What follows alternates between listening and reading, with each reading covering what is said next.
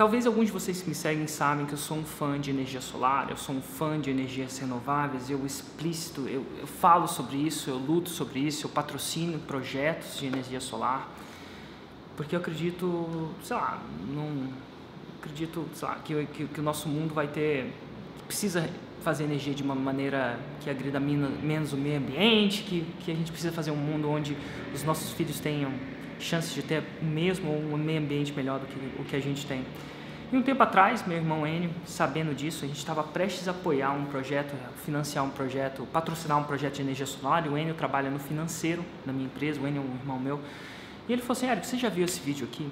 E o vídeo provava por A e mais B, né, apresentava fatos, apresentava pesquisas e argumentava que energia solar custava ao meio ambiente tão ou mais que energia produzida a carvão, custava o meio ambiente a produzir carbono. Eu falei, não pode ser.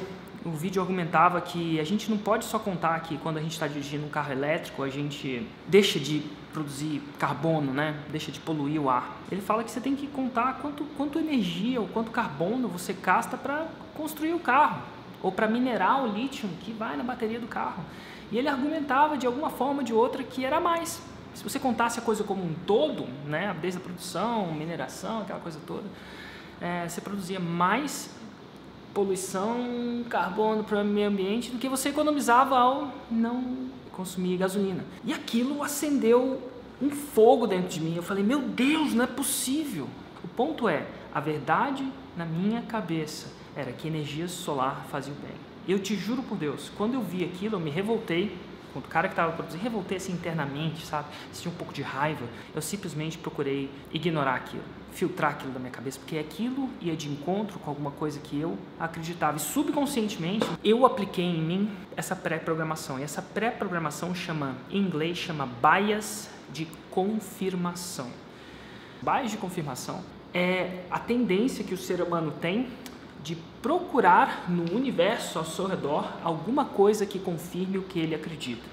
Caso Érico acredita que energia solar é o poder, é o, é o que vai salvar. Então eu procuro no universo coisas que confirmem aquela minha suposição. E quando alguma coisa foi apresentada para mim que não confirmava, eu naturalmente filtrei, filtrei mesmo. E a gente a gente procura isso o tempo inteiro, a gente procura coisas que confirmem.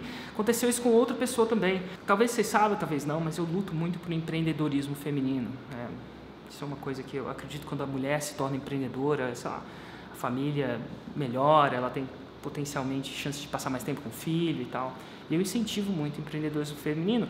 E aí quando eu vi esse canal, no mesmo canal, eu vi um, uma mulher que advocava que a diferença salarial entre homens e mulheres não era, não existia mais, era um mito, né? Não era no passado, mas no momento era um mito. E aquilo soou para mim como uma ótima notícia. E ela apresentava dados e dados e dados. Soou como uma ótima notícia, para você ter uma ideia que a gente não tem na minha empresa, a gente tem tem diferença entre homens e mulheres, inclusive a pessoa que mais ganha aqui na minha empresa é uma mulher, a, a principal executiva da empresa é uma mulher, é a Priscila, não sei se vocês sabem, já vem ela aí nos vídeos, é melhor, maior salário, aquela coisa toda. Então, assim, na minha empresa, isso não acontece. E quando eu vi aquilo, eu falei, isso é uma boa notícia. E aí eu peguei e mostrei para uma... Eu tenho uma amiga nos Estados Unidos que chama Ruth Buzinski. E ela viveu nos anos 70, então ela sofreu vários problemas aí por fato de ser mulher, uma pesquisadora mulher. Só que quando eu mostrei, falei, Ruth, é o seguinte, esse negócio mostra que não é mais assim, não é mais como era antes. E ela falou assim, não, é sim. É assim, a mulher ainda está mais mal paga que o homem. Aí ela me deu um ex exemplo assim, assado, mas ela não olhava os dados do negócio. Eu não quero advocar que o cara que estava mostrando os dados ou não é certo ou errado.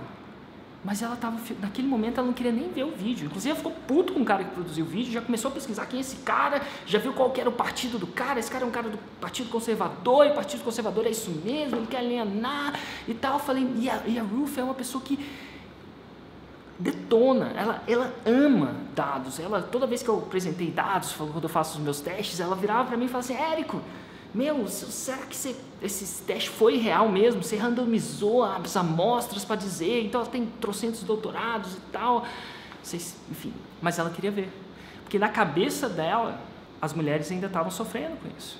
E aquele cara estava fazendo uma espécie de propaganda né, no sentido negativo da coisa, para dizer que aquilo não era real. Aqueles dados não mostravam o que ela acreditava. Não quer dizer que o que ela acreditava era certo ou errado, mas não mostrava, não, não apoiava. E a gente, quando alguém mostra alguma coisa que não confirma o que você pensa, a gente tende a filtrar. Eu falo a gente, eu inclusive, ela inclusive, e você também, o tempo inteiro. Por que eu estou te contando isso? Porque no seu mercado, alguém, uma hora ou outra, alguém vai deixar de ver os dados, os resultados que você está produzindo, alguma coisa assim, e vai te julgar, vai procurar, eh, vai de alguma forma achar que você faz XYZ, ou achar que você é bom demais, e vai procurar só dados que provem que você é bom demais, ou achar que você é ruim demais, você vai procurar só dados que, que provam que você é ruim demais. E o mais interessante é que nenhum nem outro está certo, necessariamente está certo ou errado. E quando isso acontecer, né, vamos dizer, alguém fazer um julgamento errado, ser um julgamento muito bom de você, eu queria que você pensasse na seguinte coisa. Provavelmente essa pessoa está sobre o bias de confirmação, então em vez ela está vendo só uma perspectiva daquele processo e ela está procurando dados, encontrando dados sobre aquilo, né? Dá um jeito de fazer isso. Muitas vezes quando a pessoa faz isso, você fica chateado, com raiva, decepcionado. Por que, que ela não viu aquele outro ponto da história? E nesse exato momento eu, eu queria convidar você a não ficar com raiva, a não ficar chateado, a de certa forma entender a posição dessa pessoa. Porque assim como ela tem um confirmation bias, que é a tendência de procurar informações que de alguma forma sustentam aquilo que ela acredita, você também tem. Eu também tenho. Todo ser humano tem. Então, o grande passo não é necessariamente ficar com raiva, achar que ela está certa ou errado, se posicionar, odiar, amar. O primeiro passo é entender que isso é coisa de ser humano e engajar. Eu acho que a grande sacada é você engajar, entender o porquê que aquilo está acontecendo e como você pode mostrar o outro, fato da realidade. Agora, quando o confirmation bias é muito forte, a pessoa tendencialmente não vai querer, nem ver outras coisas, vai entrar no confirmation bias, né, o bias de confirmação. Quando ela quer confirmar muito aquilo, ela vai tender a nem querer escutar, mas uma hora ou outra, se você continuar mostrando dados, se você continuar mostrando isso, eventualmente ela vai começar a ver. E quando essa pessoa vê que ela cometeu, que ela deixou de ver um outro lado da moeda, a maioria dessas pessoas vão necessariamente começar a ver o outro lado da moeda também.